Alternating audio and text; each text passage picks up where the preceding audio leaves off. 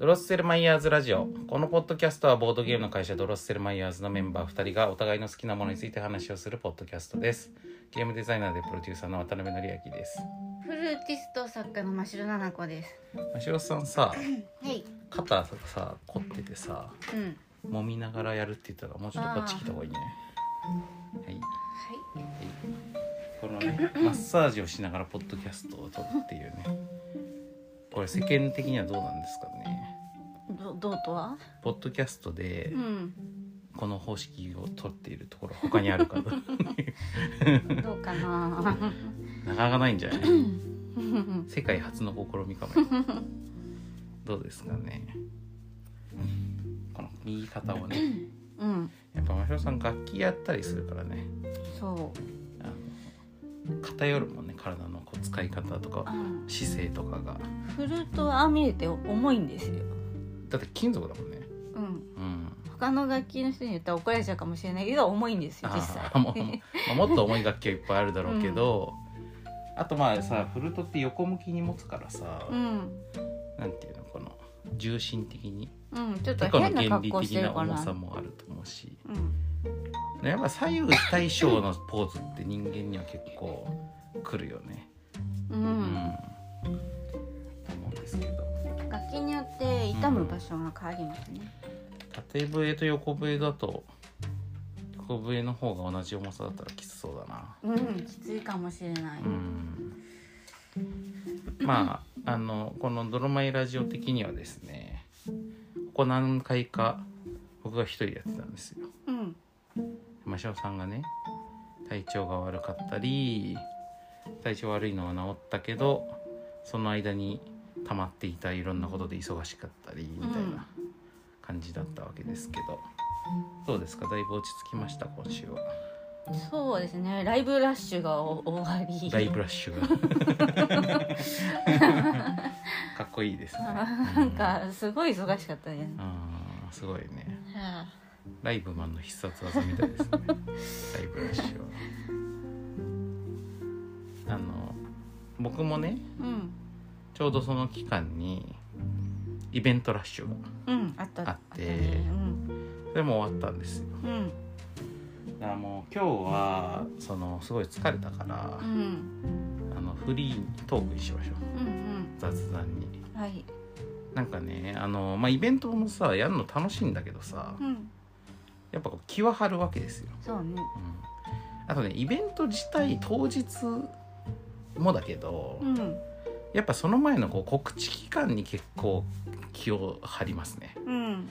なんかこう、まあ、特にね僕ね自分一人でやるイベントだとそんなに気にしないんですけど、うん。あの別になんかこう来てくれた人にあの楽しんでもらえればいいやって思う方なんですけどなんかゲストがいるとなんかゲストを呼んだのにガラガラだってしたら申し訳ないなってやっぱ思っちゃうからこう告知にねの期間にねちょっとハラハラするんですよやっぱ。わかりますわかります？ハラハラ。で逆にね自分が呼ばれる時はすげえ気楽ですね。うん。だからね僕この間のガンドロ表裏行ったでしょ？うん。あの時めっちゃ気楽だった。うん。あの時は配信で見てくれてる人が全然多くってあの会場は結構ねあの少なめだったんですよ人が。うん。でも別になんかこう特に気にしないみたいな。まああのあれガイガンさんたちもそんなにそういうのピリピリしない方だしね。うん。ううん。ん、まあずず長ずっとやってるからっていうのもあると思うけどコンスタントでね。まあでもライうん。ライブとか主催すると大変ですよ。いやライブはそうだよね。もう赤字になるかどうかという。うんうんうんうん。うんまあそうだと思います。よまあでも実際のところトークイベントもさ、そのイイベントを例えばロフトとかねああいうところでやるとあそこってトークライブハウスなわけだからやっぱお客さん入ってくんないと店としても困るじゃんせっかく企画したのにさ、だからまあそれはちょっと気使いますよね、うん。まあ書店もねそれはそうなんだけど書店はまあそれだけで食ってるわけじゃないからまだマシですけどね。トークライブハウスはそれがメインですからね。うん。うん。まあでも書店もねやっぱりこうあのせっかくこう出版記念イベントとかさ開いてくれたからにはさちゃんとお客さんも来てその本も売れてっていう風にねなってほしいなってやっぱ思いますけどね。うん。うん。まあ3連チャンが終わりましてあのまあ最初の方が終わった後のレポートみたいなのはね話ここでも話したりとかしてましたけどあの一番最後にやった純駆動のやつとかはまだここでは話してなかったと思うんですけど、うん。純駆動もなかなかやっぱでも新鮮でしたよ。うんあの純駆動書店池袋本店は僕も結構よく行く本屋さんなんですけど、うん。で前からなんかあのイベントの張り紙とかがさあの告知がさエエスカレーターのとこに貼ってあるじゃん、うんあそこにやっぱねあの名前自分の名前が入るとねおーおーって思った思いましたよ。あとねあの控えその控え室みたいなのに行く時にさうん。書店の裏側に入るじゃん、うんそこはいつも入んないからね。そうそうそうそう。だからいつも来てる本屋さんのさ裏がさおこんな風になってるのかなみたいなさ 職員用のねスペースとかうん。エレベーターとかね、そういうのがねおおってなったりとかしたしあとねあれあれでしたね。あの国産あの RPG クロニクル出版記念イベントだとさまあアトロクリスナーの人は当然多いんですけどあのドロマイラジオリスナーの人もさ、まあ、アトロクとかぶってるケースもあると思うんだけど、結構来てくれてうんうんでドラマイラジオ聞いてますよって言ってくれる人も結構いてさそういうのも良かったですね。うん。うんやっぱドラマイラジオイベントもいずれやりたいね、うん。うん。うん、今ちょっとこのイベントがようやく終わってふーってなってるからちょっとあた次のことは考えたくない感じもありますけど、うん。まあ、いずれやりたいような気もしますね、うんドラマイラジオイベントやるなら行きますよみたいななまあき気楽なメールをねうん。あのいくらかいただけたらお来てくれる人いそうだなってなったらやるかもしれないですね、うんうん。うん逆にそれがスーンってなってたら ちょっと需要が 需要がなさそうだから ちょっと長い目で見ようみたいなねなるかもしれないですけど、うん。まあ、実際そういうのはねやっぱ判断の根拠には、ね、なりますよ、うんね。やっぱそのしかもさそのあのこのメールとかもらうのがさあの別にね例えばそのメールがさ5通来たとしてさ5人じゃちょっとイベント成立しないけど、うんでもやっぱ5人メール来るんだったらこの同じように思ってる人が10倍いるかもなみたいなさ。うんうん。ふうに思えるわけですよね。うん。メールを送るっていうところまで超えてきてくれた人がそれぐらいってことだから。そうそうそうそうそうう。ん。で逆にこのイベント告知があれば行きますよぐらいのもうちょっと緩い人がさうん。その何倍かはいてもおかしくないわけじゃん。うんあのゴキブリ1匹見つけたらさ何匹いると思いみたいなのと一緒でさ、まあ、ちょっと例えは悪いですけど それはそれはネガティブな方のやつですけど、まうん。あでもそういうふうにやっぱ思う思えるからさ。だからまあなんかちょっとそういうのもしあったらメールあこんなイベントならいいなみたいな、ね、やつでもいいしね、うんあといつ頃の時期がいいなと。かそれはそれはそれはいいか。それはそれはその人の都合だから。な、うんちょっとそれみんなに聞くとあのあれだからあのニッチもサッチもっていうかなかちょっと都合はいいですよ言わなくても。あの内容ね。うん。内容的なとこね。まあでもほらあの配信がいいとかさリアルイベントがいいとかそういうのあるかもしれないけど。ね、うん。まあ両方やるでもいいんだけどね。あとねあれでしたね。その何人かやっぱりこうあのー声かけてもらったりとかさそのどのイベントも、まあ、一応出版記念イベントだから終わった後にあのサイン時間があるんですよ。うん。であのサイン時間ってさサイン時間ってさあのあれなんですよ。こう結構い嫌嫌ってことはないけどそのサインが嫌なわけじゃなくて、あのまああれ芸能人とかはともかくさ、うん。そういうの仕事だからさあの別にそういうわけでもない人がさこうあのこれ終わった後サインしますんで並んでくださいみたいなこと言ってさ 誰も並ばないみたいなさパターンって絶対あると思わない、あそれが嫌だからあさ、うん。そうなると嫌だからあんま自分から言いたくないものだ,、ものだねあれは。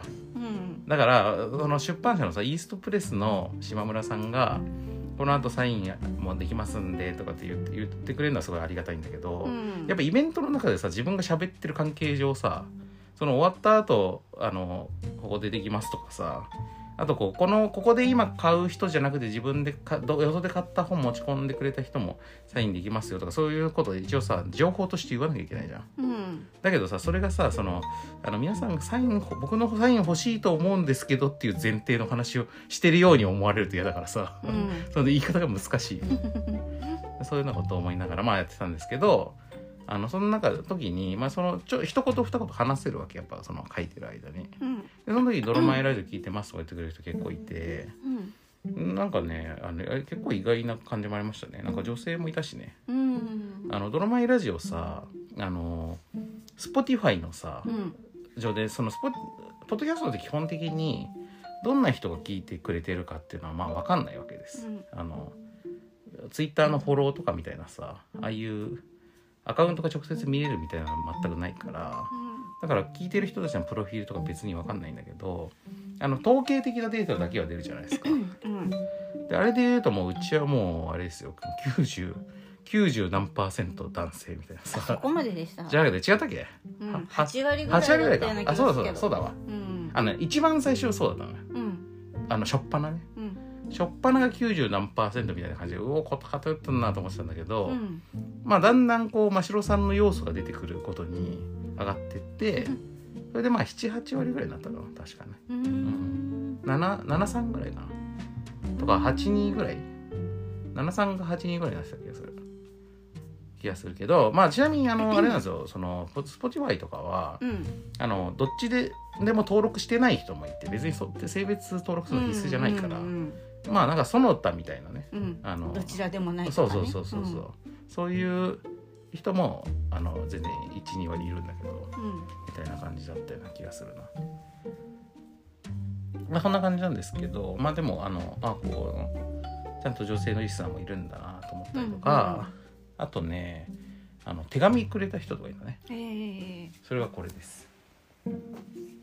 すごくない？おおすごい。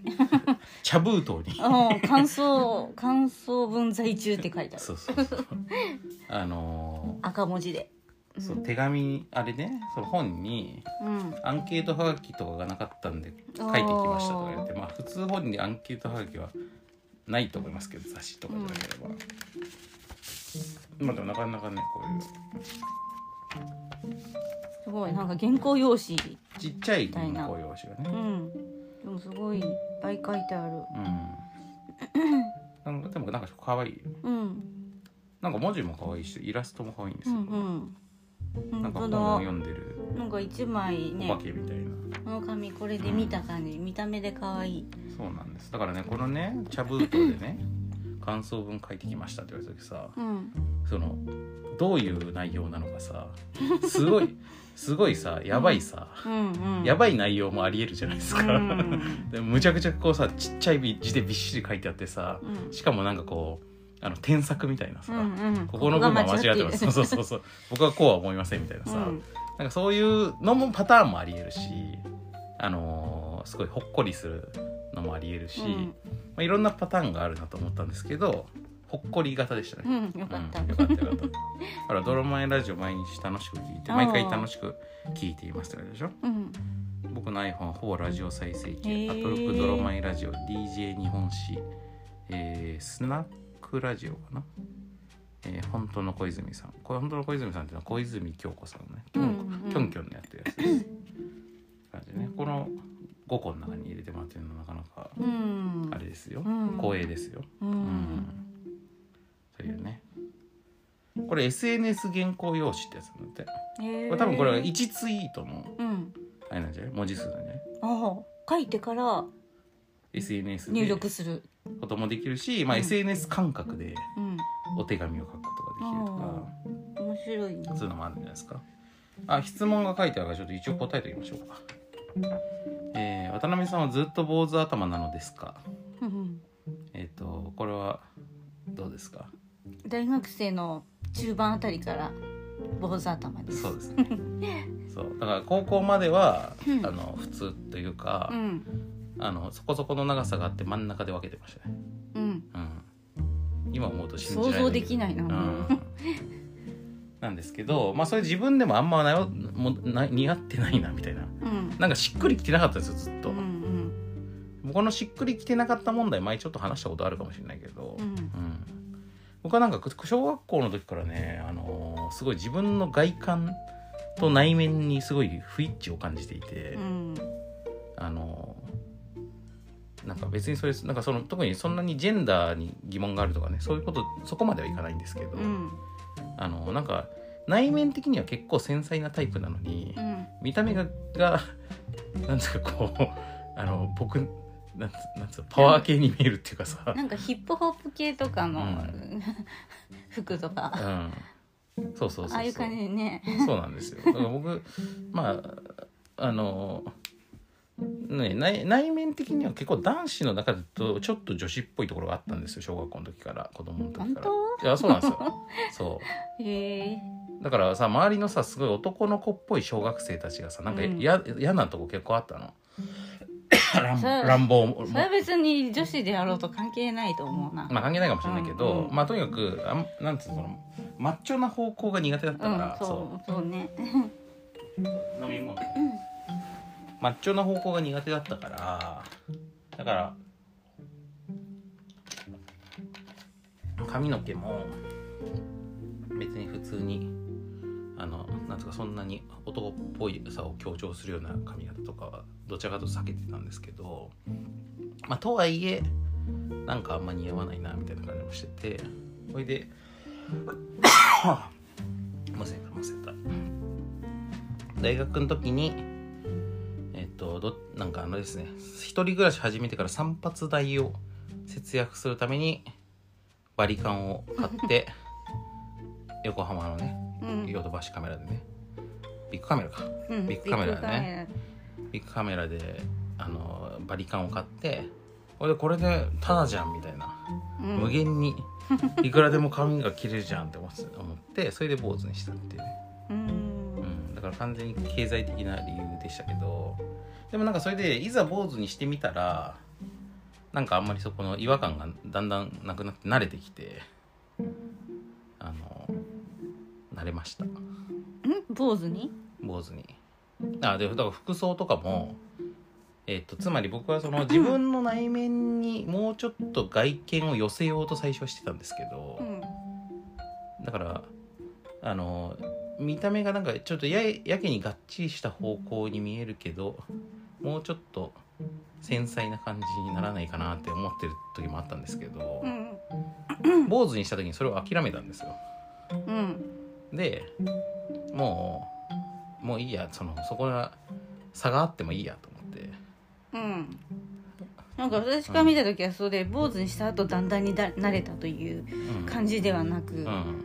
坊主にした瞬間にうん。何かが吹っ切れて 生まれ変わったみたいに見えてましたけど。あそう、うん。そうなんだ。徐々にだったの？いや僕の中では結構徐々に。あそうなんだ、ううんまあでもまあでもそのその徐徐々に変わり始めるところを真汐さんはバチッて切り替わったみたいにあのあれじゃないですか。外から見て結構それを察知したんじゃないですか。うん、うん。もうすごいすっきりしてる感じに見えたけどあそうねなんだ。いきなり服も変わったし。うん。そうだからね服もねなんかそのまあある意味あの自分の好きな服とかよりもなんかしっくりくる服を着るみたいなね見た目的に、うんビジュアル的にしっくりくる服を 着るみたいなさそういう感じになったんですよ。うん。そしたらなんかね楽になったね。うん。うん。これだから微妙だよね。このこの話さなんかこのどこに教訓を置くか結構微妙だなと思ってさ普通はさ普通こういう話ってさ あの例えば似合わなくても着たい服着ればいいんだよみたいなさ、うん。そういう結論の方がなんか普通いいじゃんいいとは？いいなんかこうその方が世の中的には今考え方としてスタンダードというかさ、うん。そっちの方がなんかなんかこう気持ちを楽にするさ、うん。方向というかそのみんな別に似合おうが似合う前が大きなお世話とか好きなもん着ればいいんじゃんみたいなさ 話の方がさ価値観としてはまあ別にそれはそれでいいと思うんですよ。うん。だけど僕の場合は なんか別にその無理に着たい服を着ようとするのではなくてなんか似合う客観的な似合う似合わないみたいな方にに従った方が楽服選びが楽になったみたいなん感じだったんですよね。うんうん。まあ感じとしてはあれですね。あの漫画家さんとかでさよあるのがさたまにさこの本人の描きたい作風とさあの得意な作風が違う人っているじゃないですか、うん。なんかこの人こういう方向描きたいんだろうけどこの方向あんまりうまくないなみたいなさ。うんねそういうことあるじゃん。でその時にだからあの得意なことよりかあじゃあじゃあ違うな。書きたいものより書けるもの？みたいなことだよね、うん。うん、着たいものより着れるものみたいなね。そうだよね、まあ、そういう考え方もあるよっていうね。ううん。んありますね。まあ坊主はそんな感じ。うん。うん。まあさんはこのあれあじゃあ今の今の話だからあれですね。このイベンイベントがさ3連チャンであってあのまあ大変だったけど、うん。あのいろいろ出会いもあって面白かったよっていうね。うん。あの普段会えないリスナーの方とも会えたしあとやっぱこうねあの思った通り橋本さんラムナイダーさんとの話とかさその古川さん角さんとの話もそれぞれ面白かったから、まあ、内容的には満足してますけどまあでも疲れたっていうね。うん。3箇所でもさ疲れたらさ あれだよね。歌丸さんとかさなんか全国ツアーとかもあったりするのすマジ大変だなと思ったよ。大変でしょうね、うん。ツアーが。ねやっぱ移動もあるしね。うん。まあ和尚さんもでもやっぱりねライブをしまくってるからさ。うんやっぱこの体調管理とかも含めてさ大変ですね。大変ですよね。フルートなんで咳が出ちゃうと困るんですよね。うんうんうん。うんだからその咳出ないように管理もさっき僕めちゃくちゃむせてましたけど、うん。必要だったよね。うん。僕はそんな感じだったんですけど真城さんはこの とこ忙しいのはどうでした？忙しいの。やっぱ同じく3つ三つぐらいライブあったかな。うん。病み上がりでね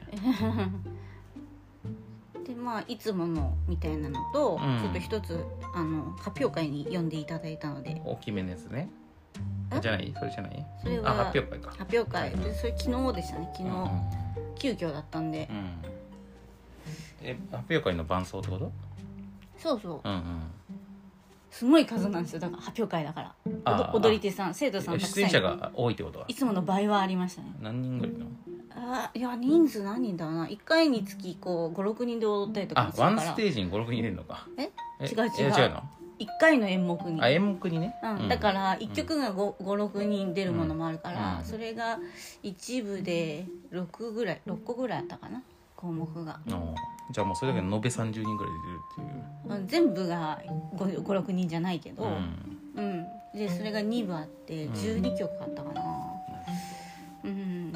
はでもあの当日行ってからどんな曲があるかを知って、やったんで、うんもうほぼそれは準備はなかったんですけど、うん。急遽だったし、よくそれでできるね。まあフラメンコだからね、うん。そういうことはありますね、たまに、うん。まあ、ある程度こう標準的な結曲種を身につけていればそういうのをアレンジでやれるってことうん。まああとはねうんギタリストさん知ってるギタリストさんだとなんとなく癖とかで予想がつくけど、うん。初めて合わせるギタリストさんだとどんな時に何が来るかちょっと想像しづらいこともあったりして。そうだよね。うん、で歌い手さんが「今日ちょっと喉の調子があれだな」とか言ってうん。あのキーを変えたりする突然。そうそうそう。そういうのも対応しないと。対応しないといけない。え今回はでも知ってる人だったの？今回歌い手さん初めての人ですね。だからどんな歌を歌うのかとも全然知らなかったですけど。でもギタリストは知ってる人。知ってる人。うん、なるほど。あそれが昨日のそれがあれねその急遽のやつね。そうそうそう。で一番あの大変だったのがうん。8月の下旬にやったうん。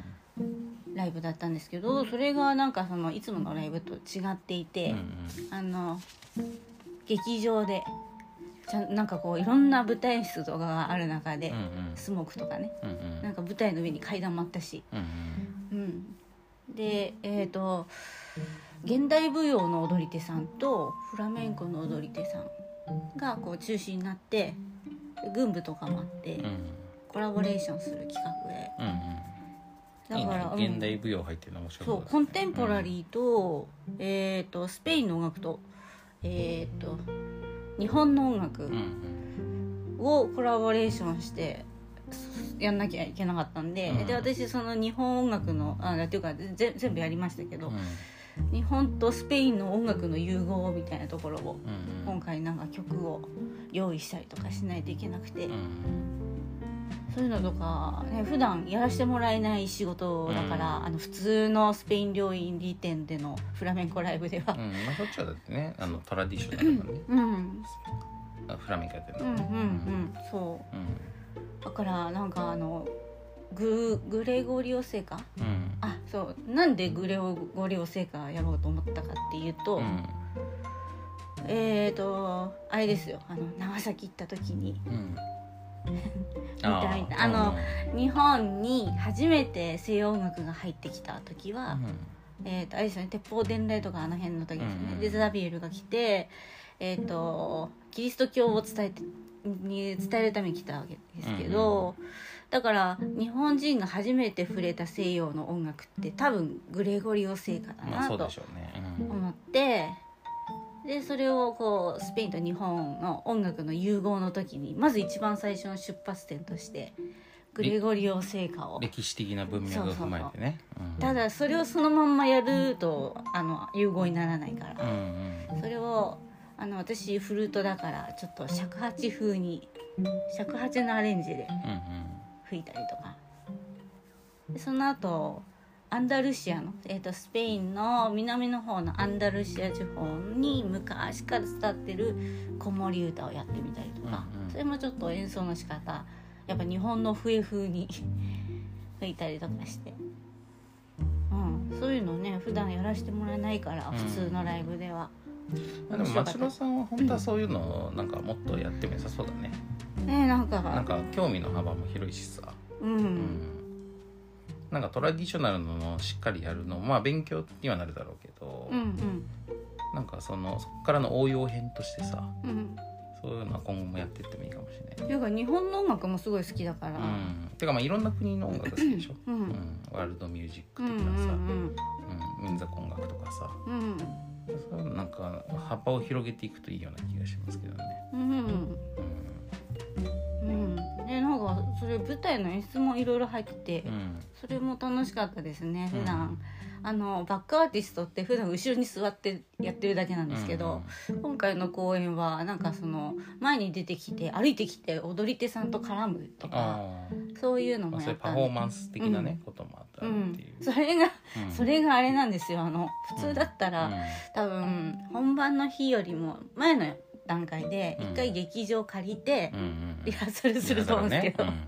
今回そういうのがなかったんで当日行ってあこういう装置があるのかみたいになって、えーすぐ本番という、うん。怖いですねうんそうだちょっとね。ね。まあでもなんかツアーとか結構そういうのもあるみたいだけどね。うん。やっぱ事前にうん、あのリハーサルできないからあさ。でもツアーってあれじゃないの？何回かこう公演を同じ公演をやる？そうそうそう。そうだから分かってると思うんだけど。内容自体は固まってるから、ね、場所が固まってないけど、うん。うん。で大体こういこういうふうにやるって効果とかも決まって、うん。自分がこの時に出てってこの時に退場するとか、そういうのは分かってるから、うん。最初に。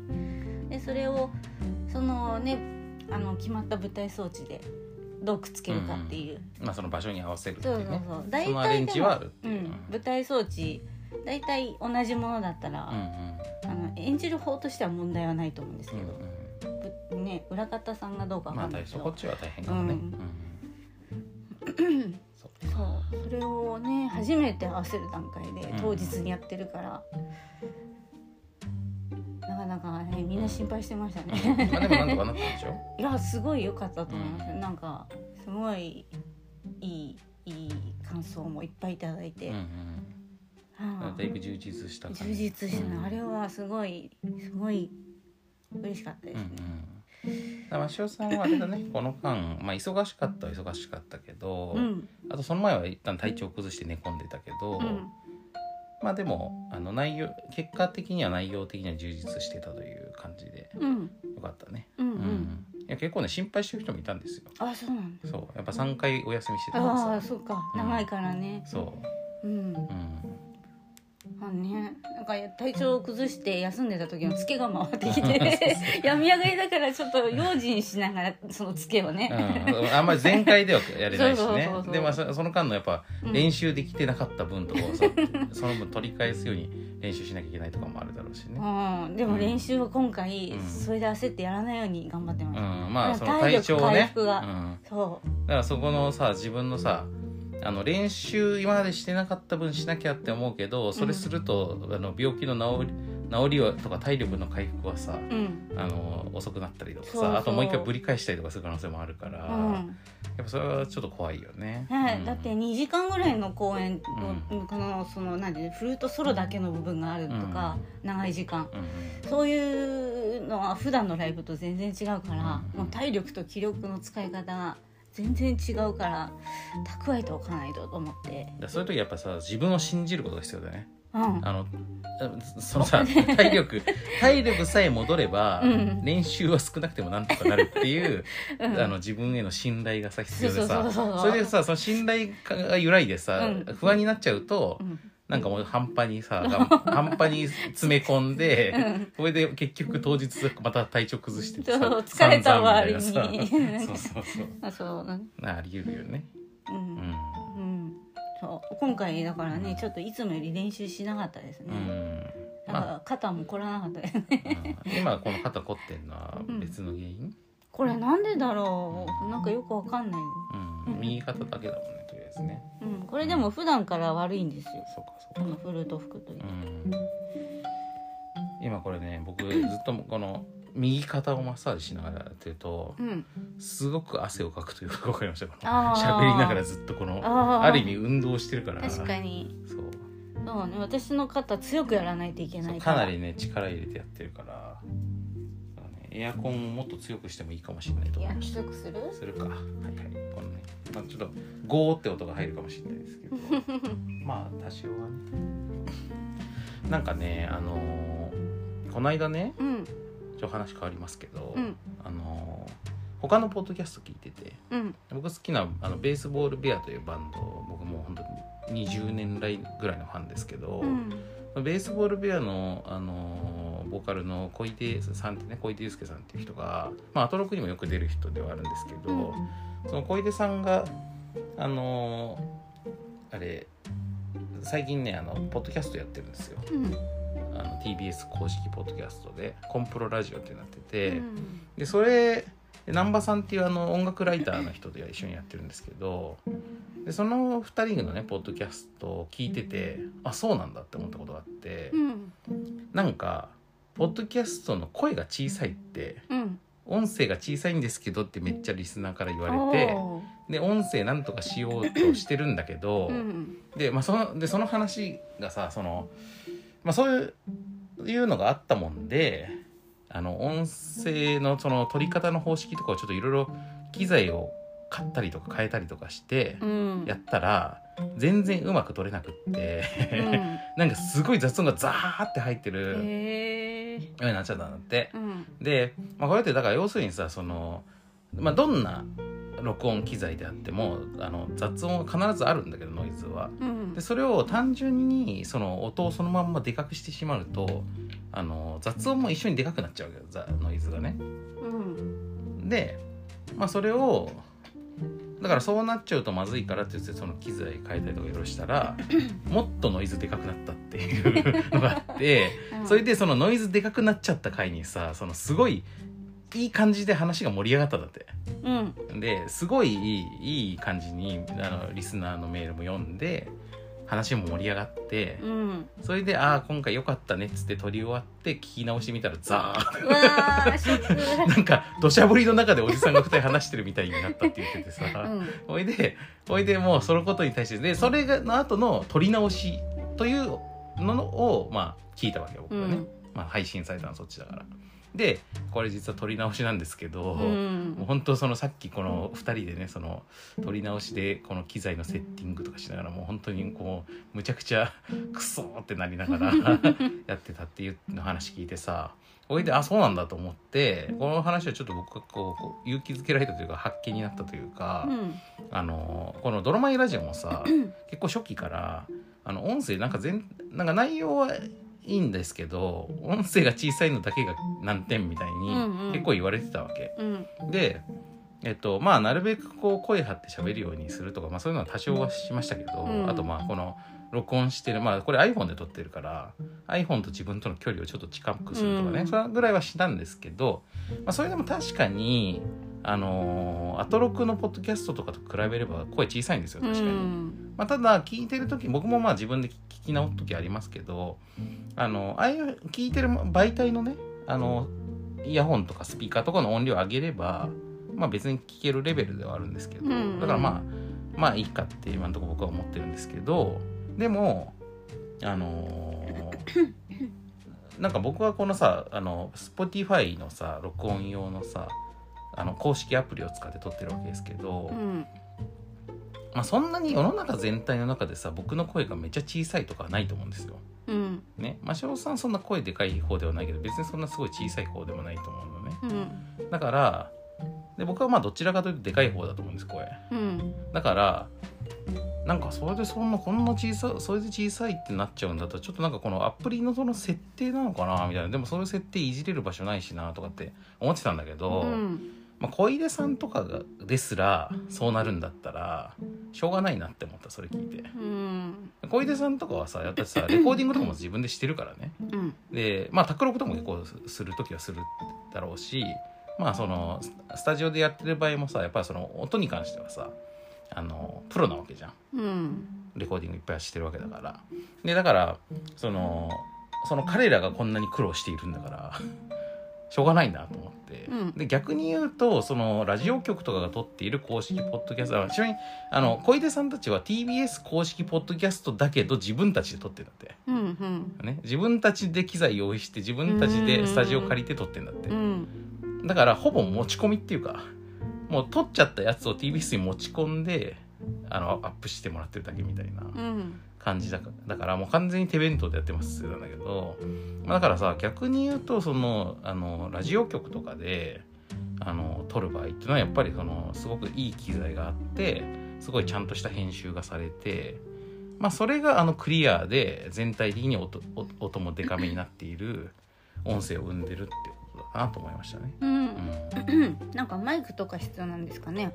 まあそうでしょうね。ううんん、あのー小出さんたちがちょっといろいろ試みてる中だと、まあ、まずは iPhone に接続できるマイクうん。を、あのこれ iPhone の今内蔵マイクでやってるけど iPhone に接続できるマイクをつけるっていうのが第一段階としてあって、うん。でその後 iPhone じゃなくてそもそもあのちゃんと機材をパソコンとかで撮るっていうのもと幅が広がるし、うんうん。でマイクを、えっと、僕と真城さんと別々の マイクを使って別トラックで撮る、うんでそうそれぞれお音の調整できるようにするとかさ。うんでちょっと片方の人の声が小さめだなと思ったらそっちの原因を上げるとかね。なんかそういうのをそれぞれするみたいな、うん。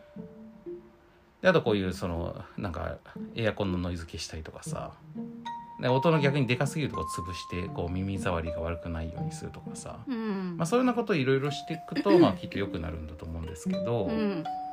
まあでもね僕はね、まあ、ここに関してはもうこの「ドロマイラジオ」はすごく考え方がはっきりしててそういう面倒くさいことやりだすと絶対に更新が減るから、うん。ね。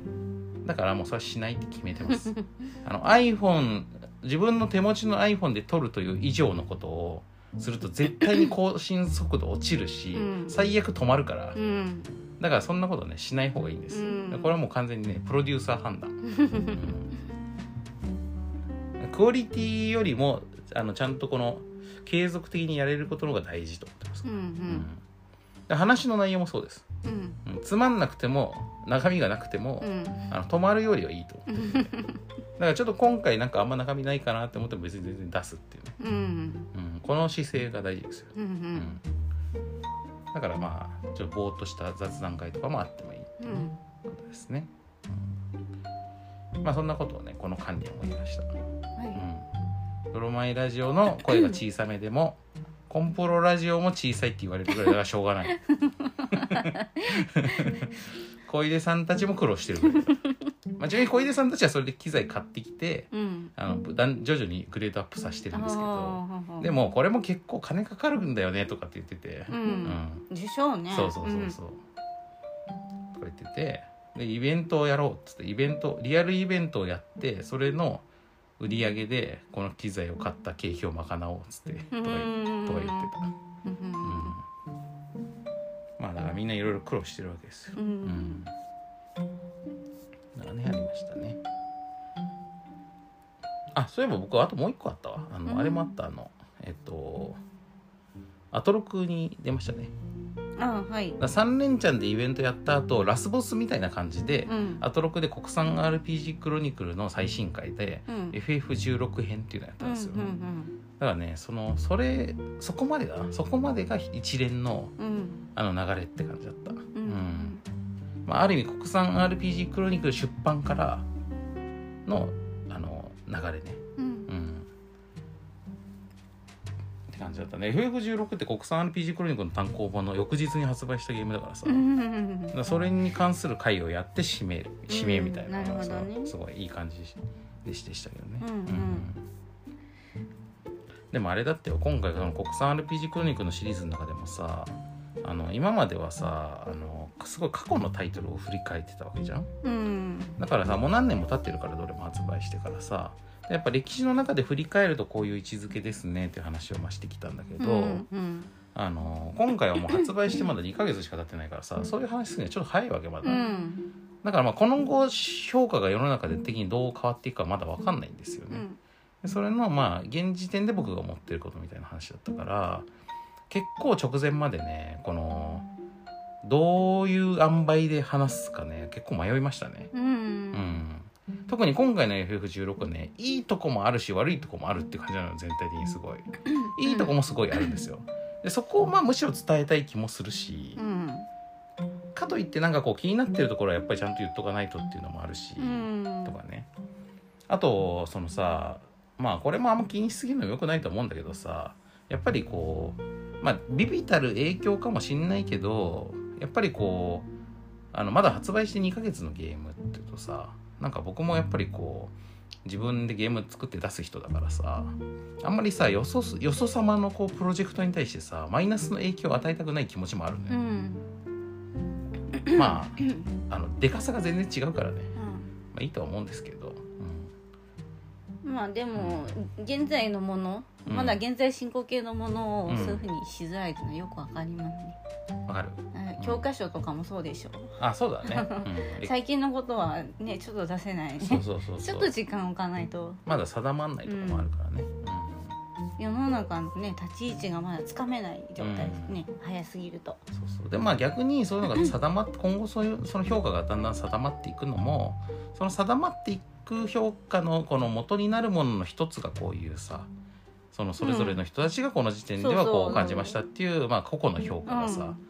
それが集合してだんだんそのブロックのように組み上がっていくわけだかうん。ら、そのうちの一つをねねそのいいタイミングで出そうそうしておくことが一個石を積んどくみたいなねそうだよね。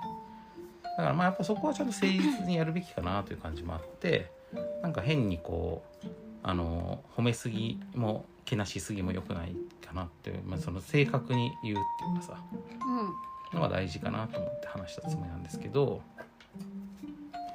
まあでもそれでもやっぱりこのこれを聞いて例えばさ僕がねここがあんま良くないと思うっていう言ってることに関してもあの逆にそそれだったら遊んでみようかなってなる人もいるのよ。うんうん。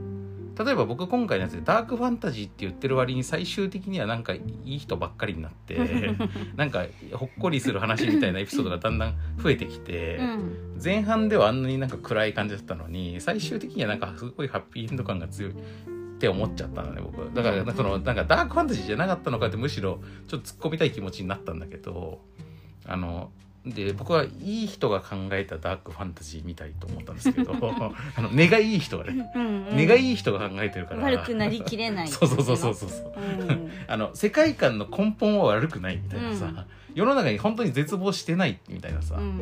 みたいな感じがしたんですよね。でそれにこういいことだと思う人も結構いるんですよ、うんうん。逆に。あのなんか暗い話だと思ってたからちょっと避けてたけどそれだったら遊んでみようかなってなる人もいるんうだよね。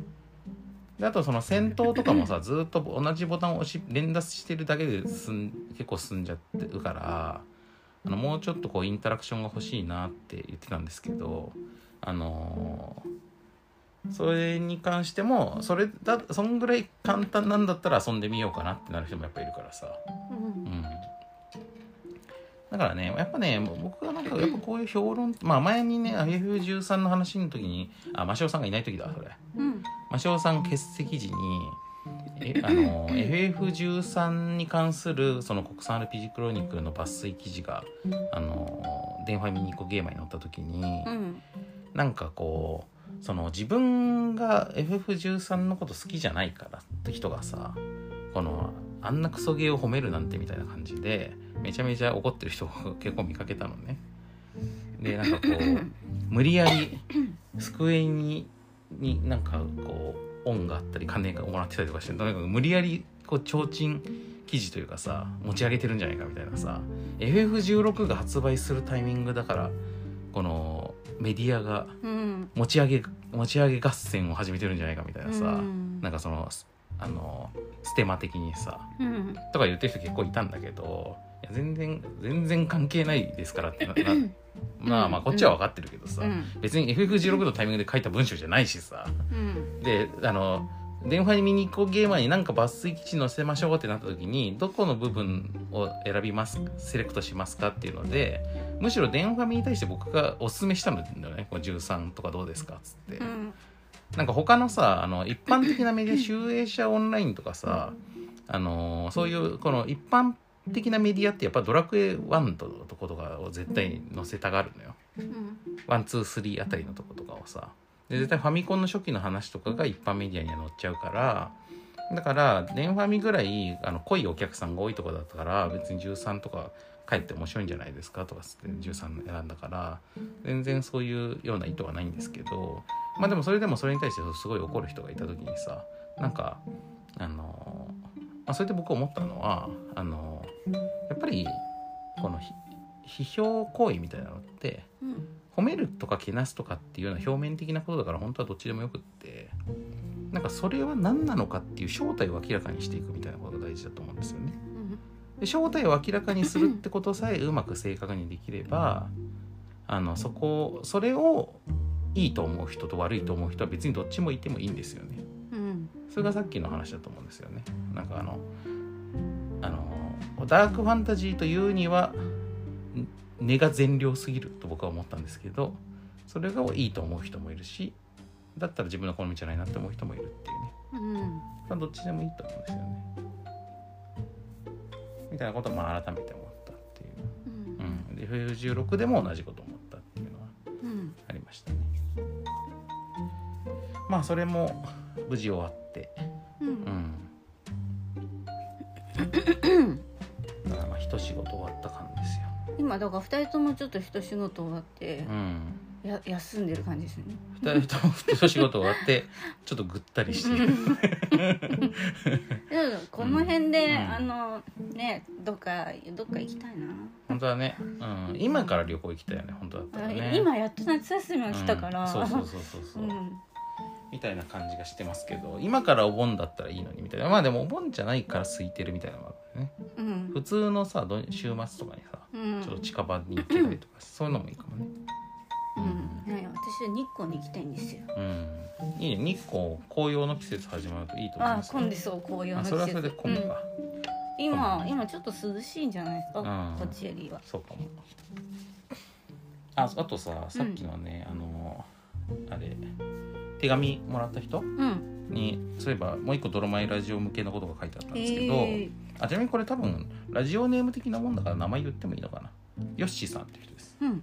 ヨッシーさんっていう人が回ったんですけど、えー僕が考えたドロマイラジオラジオネーム、うん。ファンネーム、うん。えーまあほらあのリスナーにつける名あ前みたいな話だったじゃないですか、うん。が、えーマイチングっていうのがいいと思います。マチコ先生のね。そうだね、うん、マイチングマチコ先生って読んだことある？ない。ないよね、うん。ちょっと前の世代の、まあ、ちょっと上の世代ですね、あのでもまあ存在は知ってますけどねもちろんね、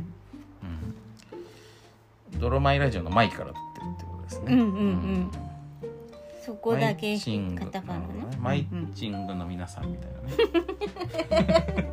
マイチングの方からあのまメールをもらいましたみたいな、うんうんうん。うん。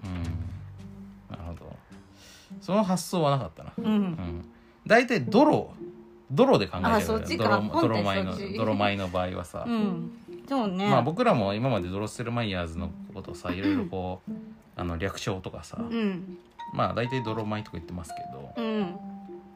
大体泥の方に特徴をうん持たせてしまうから、米の方を取るっていうのはやっぱ今までちょっとあんまなかったですね。ねうん。これはちょっとなんか何かしらあるかもしれないですね。ううんんという。えー僕はファミコン第一世代なのですが、えードラクエ FF ともに薄く通過してしまいました、えーもっと熱くハマっていればよかったななんて思っています。という。うん。まあでもファミコン世代のやつはやってたと。うんうん。うん。それより後はあまりやってなかったと。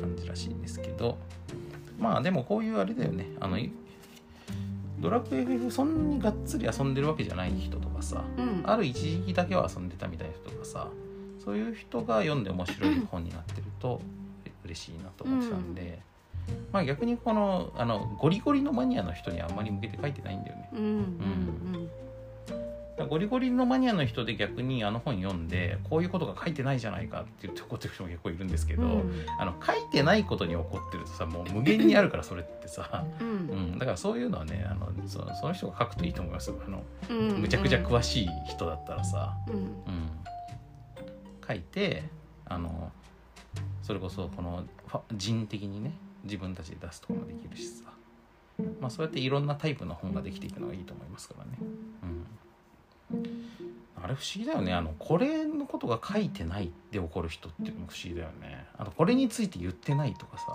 うん結構ねアトロクのあの感想とかをね あのツイッターとかで見てても結構そういう人いるんですよ。うんこれについては触れないのかみたいなさ。うんでも触れそれ言うと触れてないこともっと無限にあると思うけどって思いますけどね。うんあとねなんか結構しばしばあるのがなんか例えば社会的な事件とか問題が起こった時にそれに対して歌丸さん苦言苦言を呈すことってあるんですけど、うん例えばこの間で言うとこのあの関東大震災の時のさあの朝鮮人虐殺のね東京で起こった、あの件に関して、まあ、その松野官房長官がそのその事実と認めない方向の発言をしたことに対してめちゃくちゃ怒ってたんですようん歌丸さんは。でそのことについてめちゃめちゃ怒ってるのを見たその人の中にさその感想でさ SNS で。うんあのなんかあの件に関してはあんまり怒ってなかったのになんでこれに対しては怒るんだみたいなことを言ってる人がやっぱいたんですけど、うんそれそれを言い出すとさ世の中の社会的な問題全てに対してまんべんなく怒ってる人しか物言えないことになるからさ、ううん。ん僕はそれは良くないと思うんですよ。う んだって世の中の問題っていうのはさ無限にあるから本当に。マジで無限だからさ。うん。そのいろんな国とかいろんな時代とかさいろんな民族とかいろんなところで起こってるわけ。大小さまざまなさ問題が。だから僕はやっぱりこう何かのことについて言及している時にあのことについて言ってなかったやつがこれを言う資格はないみたいなの考え方はあの世の中をむちゃくちゃ狭く捉えてる人しかねあの通用しない言説だと思いますね。うん。うん、あんまり見ないですか真汐さん。いや見ますけど、うん。まあそれは例えばそれについて語ってる人うが、ん。えっ、とその内容についてう、ん。まあ多分こうなんていうの？こう,、うん、こういう内容ですっていうことをうんうん。最初に言ってると思うんですけど、うん。それに対して内容がちょっと食い違ってませんかみたいなうん意味で言ってる場合はまあわかるけど、うんうん。ただ単にうん。あの自分が言ってほしいことが書いてないっていう感じで怒ってる場合もあるんで、まあ、うん、どっちのパターンかなみたいなので思うこと変わるかな。まあそうね。う、ん。あのまあ、今僕が言ったのと2つのことちょっと別のこと言っちゃいましたけど、うん。あの本の中にうん。とか、まあ、本じゃなくてあの別にあの特集でも何でもいいんですけど、まあ、ある文脈の一つの話の中に、うん。この文脈でこのことに触れておかないと、うん。次のところの意味がわからないじゃないかとかうん。あのこの件の説明するにはこのことはは絶対使えないといけないだろうみたいなうん。ことがあるのは分かりますよ。うん。そのことを指摘するのは分かる。うん。うん。まあ、ただ大体はそれってあのその人がそのことについて失念してるわけじゃなくてうん。選択的に触れてないだけのことが多いような気はしますけど、うん。うん、あの内容によるけどね。うん。知らんかったってこともあるかもしれないですけど。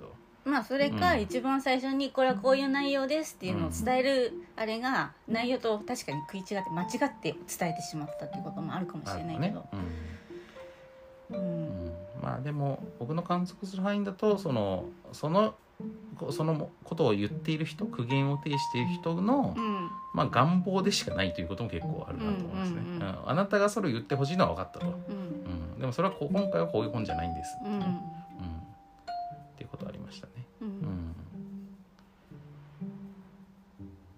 まあ、特に国産 RPG コミックはやっぱね全体の歴史の流れをこう説明するっていうことに主眼が置かれてるから、うん。なんかそのことを説明するためになんかこうすごい寄り道になっちゃったりとか、うん。ノイズになっちゃうようなことはまあなるべくちょっと排除してるんですよね。うんうんまあそれはねどんな本でも同じことはやってると思いますけど。ね。うん、今回の本のテーマじゃないからっていうね、うん、ただそのテーマとして考えた時に、うん。これを抜かすのかっていう時に、うん。なんか思うってことはあるかもしれそうないけど。そうそうまあそういうことあると思います。そう。だからまあどっちにしても、まあ、この本の内容に関してこの本内容が入ってるべきでないかという指摘は指摘自体は成立すると思う。ん。う。ただまあその指摘に対して確かにそうですねってなることもあるけど、うん。いやまあそれは選択的に入れてませんってこともうんうん多いということがまあ言いたかったんだけど、で、まあ、それと別にあのーそのさっきのねあのーえーとこのことについて言言及してない人はこの人のことについて言及するあの資格はないみたいなう話ね、ん。うん。これはマジおかしいと思いますよ。まあそれはね、自由ですから。ね みんなみんな意見言っていいんじゃないですかね。そうそれはね本当ねあの、そんなこと言ってたら何も言えなくなるから。うん。うん。そうね。だって批評する時って例えば「お前はできないじゃないか」とか言われたら、あのそれは批評できないですよね、批評家はあの技術者ではないから専門が違うわけで。うん。まあ、だからその、まあ、社会問題とかで言うとさ、うん。こうこの政治家のスキャンダルに対しては怒るのにこの政治家のスキャンダルに対しては怒んないのかっていうとかって言うとさ、うん。うんそう全政治家のスキャンダルに関してさ言わなきゃいけないから毎日それの話しなきゃいけないからね。うんうんうん そうね、あでも世の中いっぱい起きてるからいろんなことが全部拾うのも難しいですね。だし、まあ、やっぱりそれ100%は無理ですそれぞれの観測範囲でいろんなことを見たり聞いたり考えたりとかした中でうん。自分の中でこれには触れなくてはっていうあるラインを超えたやつとか、うん。あるいは自分との関係性の中でこれは俺が言っとかなきゃいかんみたいなっていうこともあるだろうし、ん。まあ、そういうようなことにまあ言うんだけどまあでも逆にそれを周りから勝手にあの強制されることもあるんだよね。その歌例えば歌丸さんで言うとヒップホップ界のの出来事ね。なんか誰かが薬で捕まったとかさ、うん。必ずコメント求められるんだよそのラジオで、うんうん。だけど別に俺ヒップホップ界のなんか風紀委員とかじゃないんだけどってなるんだよねやっぱね、うん。まあそういうご意見番的な機能を勝手に期待されちゃうみたいなね、うん。うん。まあ、そういうのもあったりするからまあなかなかまあそれだけ周りの人にいろいろな形で期待されちゃってるってことだと思いますけどね。うんあご意見番みたいな感じで聞いてることもあるかもしれないけど、普通にこうこういう立ち位置の人はこれに関してどう思うんだろうっていうことを知りたいこともありますけど、うん、あだからね僕はね質問するのはいいと思いますよ、うん。あのそう思うんだったら質問すればいいじゃんって思います。うん、それは質問じゃなかったんですか、質問じゃないです。あのツイッター上であの件に関して言ってなかったやつがこんなこといやそれじゃなくて、うん。あのヒップホップの話です。アイポップの話？よ。うん。はどっちもあるでしょうね、うんうん。どっちもあると思います、うん。ううん。んまあ、そういうメそういうメールがめっちゃいっぱい来て嫌だとかいうこともあるかもしれないですけど、まあそれはケースバイケースで、うん。まあ、もちろんその個人的な関係性がある人についてはあのコメントすることももちろんあると思いますけどね、ううん。ん、友達だったりとかさ、うん。うん。はい。ということでもうあと1分ぐらいしかないんですけどまあまあ僕はね今ねあのお知らせがなくなって、うんお知らせすることがないということが気楽です。ね。うん。うん。マシオさんはどうですか？まああの次のライブ今のところ12月なんで。うんうんうんうん。まだいいかな。だいぶ先だね。まだ言わなくていい。ね。うん、またその前にあの増えるかもしれないけど、うんうんあ僕はだからあれだよ。アトロクがねアトロク2になるっていう時間帯が変わって、っていうお知らせがあったんですけど、まあ、アトロク2になっても国産 RPG クロニクルはじめとしていろいろ企画は続けていく予定ですので、うん。はい、そこはあの安心していただいてはい。なんですかね。はい。ということで、えー今回はちょっと久々に2人揃ったので、えー、と最近思ってることとか起こった出来事とかの雑談の回といううん、2、感じ